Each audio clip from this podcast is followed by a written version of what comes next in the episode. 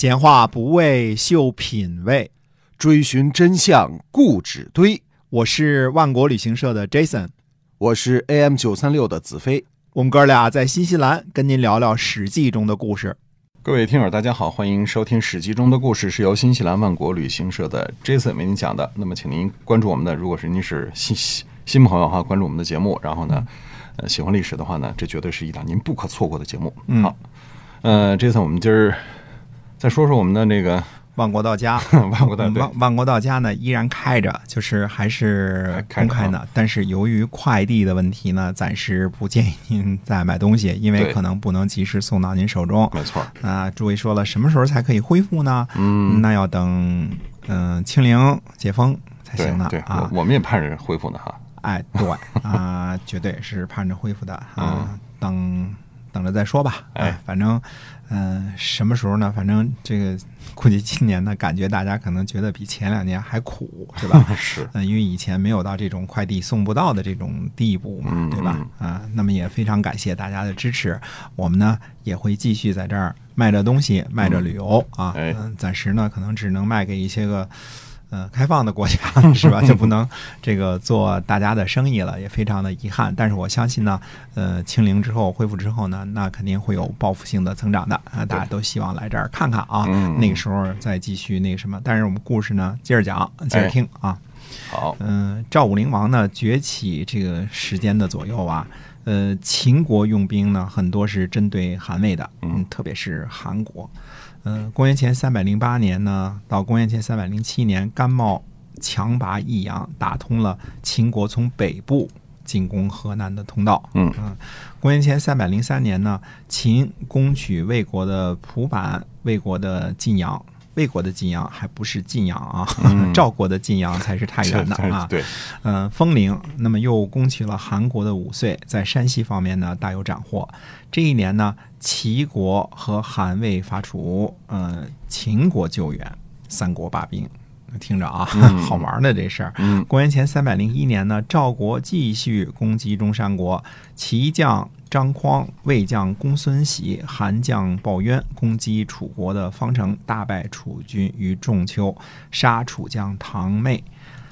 韩魏呢取得了宛、邺以北的土地，这是齐国孟尝君当政时候的主导思想，也就是说，联合中原的韩魏。嗯，同一年呢，秦国的署长换伐楚，斩首两万；宋国呢也伐楚，攻取了楚国的淮北。嗯，别说淮南了啊，淮北都是这时候才宋国从楚国手里抢过来的。公元前三百零一年呢，秦攻占壤，那建立了从湖北、河南中间这个方向东进的道路啊。前面我们说了啊，嗯公元前三百年呢，华阳军伐楚，斩首三万，杀其将景缺，取楚新城。公元前二百九十九年呢，秦国又攻取了楚国的八座城邑。公元前二百九十九年呢，楚怀王去武关会盟，就是在楚国遭受到四方邻国攻击的情况下做出的决定，嗯，对吧？对，嗯、什么魏国、韩国、齐国啊、秦国啊，他北方这些邻居都揍他，对吧？哎，对，那希望干嘛呢？希望与秦国联合，取得外交方面的一些进展，应付困局。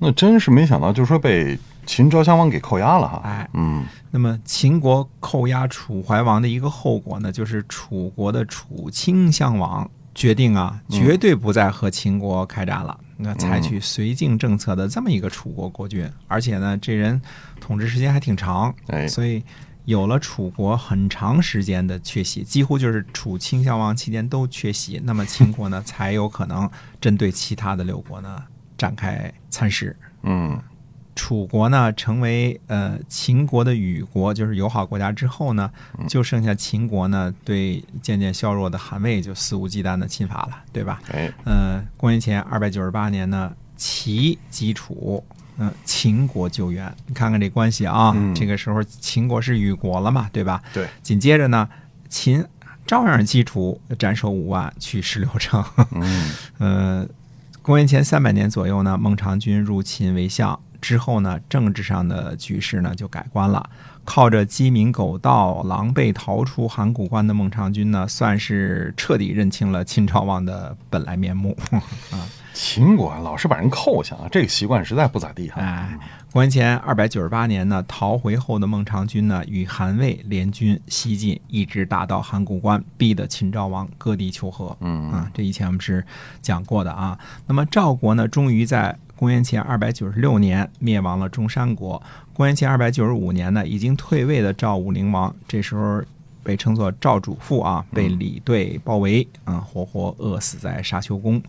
公元前二百九十四年呢，齐国的田甲劫齐王，孟尝君出走，齐闵王亲政。嗯啊，公元前二百九十五年，燕昭王派苏秦入齐，从此开始了十多年的间谍生涯。啊，表面上呢联合韩赵魏抗秦，实际上呢是鼓动齐闵王伐宋。这个前面我们讲了很多段了啊，这个不重复了啊。嗯公元前二百九十三年呢，白起打赢了伊阙之战，斩首韩魏联军二十四万。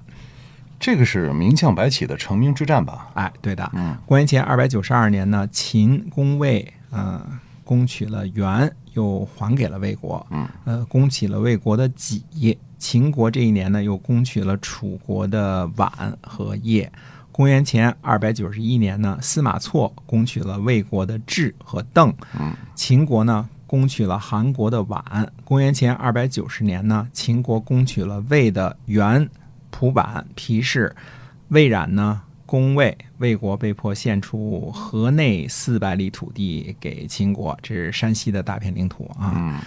魏国的西部国土呢，几乎全丢了，呃，因为原来就是什么陕北啊，这个河西啊都已经丢了，现在河内也丢了，是吧？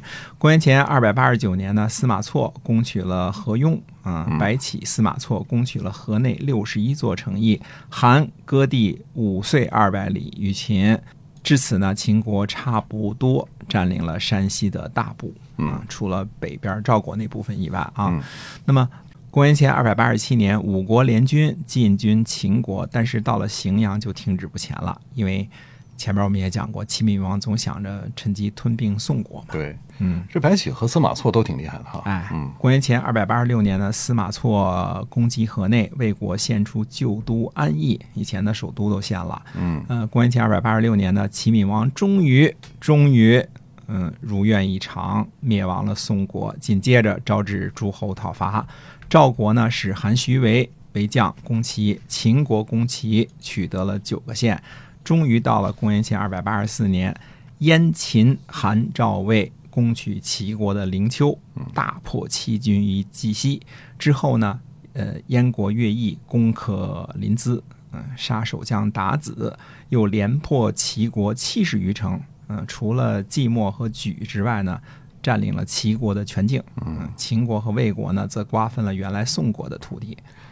这其中苏秦的间谍做的很到位哈。哎，这部分历史我们讲太多了啊，这儿就不再说了。嗯那么齐国被重创，导致东西失衡，从此呢，秦国独大。秦昭王呢，后来任用范雎为相，开始了明确的远交近攻的方针。这部分呢，我们也讲了很多了。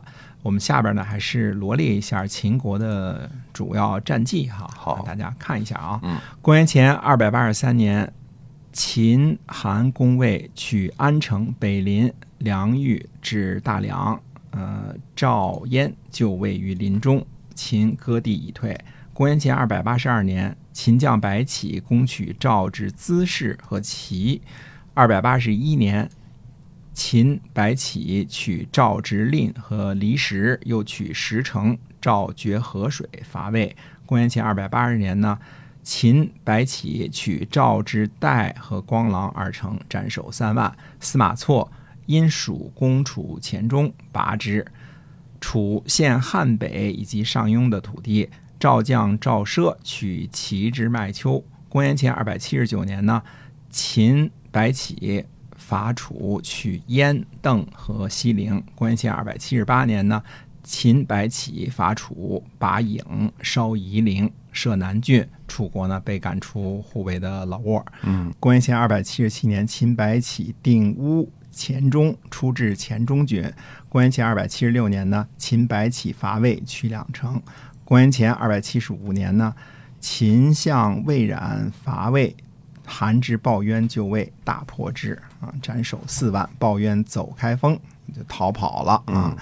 秦击之，魏呢献出温求和，温温献啊。嗯公元前二百七十四年呢，秦将魏冉、胡杨取魏之卷和蔡、中阳、长社。公元前二百七十三年呢，赵魏攻韩的华阳，秦国去救援。呃，魏冉、白起、胡杨败魏赵联军，斩首十三万。魏将芒卯逃跑，陈杀赵将贾演所部二万人于黄河，取北宅为大梁。魏割魏国的南阳给秦，秦呢设立南阳郡。二百七十二年公元前啊，秦、魏、楚共伐燕，嗯，秦杀义渠王于甘泉宫，嗯，之后呢起兵灭了义渠国。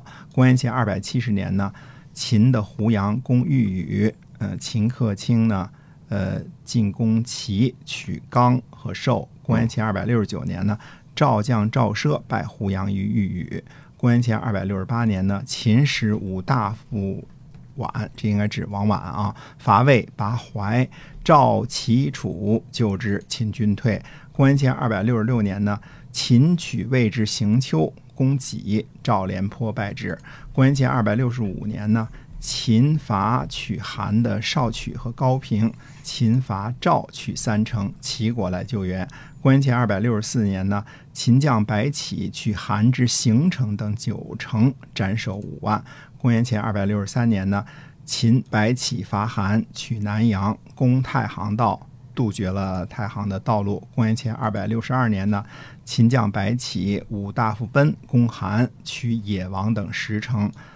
韩的上党降赵，秦攻上党。公元前二百六十一年呢，秦取韩的侯氏蔺，楚取鲁的徐州。嗯，呃，公元前二百六十年呢，白起打赢了长平之战，杀赵括，斩首四十余万，啊，或者叫坑杀四十余万降卒。啊，是名震天下哈。嗯，呃，那么这其中除了魏冉和司马错之外，就是白起，白起，白起。对，因为白起呢，呃，就这么这么罗列一下呢，给大家开个流水账的目的是什么呢？你看看所有的这些账当中，白起占的分量有多少？我粗算了一下呢，白起领兵的占差不多秦国对外战争的就有百分之八十左右。哦，绝大部分都是他带的兵。哎，当然有这个司马错，对吧？嗯嗯嗯这是战国的双臂嘛，对所以白起呢是个战神，那个时期绝对的战神。嗯呃，罗列一下呢，开个流水账呢，就是大家了解一下白起到底是多牛的一个战争狂人或者叫战神啊。嗯对，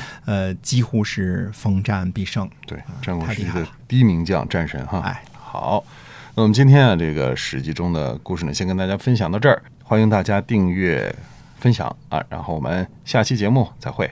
再会。